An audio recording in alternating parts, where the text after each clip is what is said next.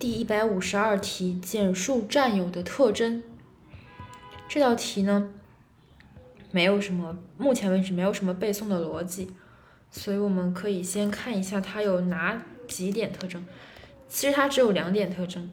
首先看一下概念，概念是占有是指对于物具有事实上的管理力的一种状态。占有的定性是一种状态，它是对于物具有事实上的管理力的一种状态。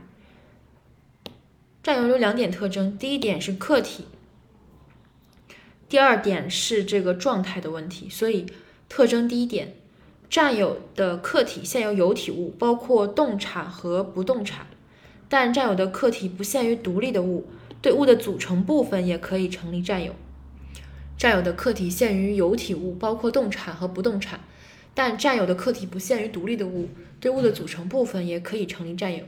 第二点，占有必须是对物产生了事实上的支配与控制，强调支配和控制两点特征。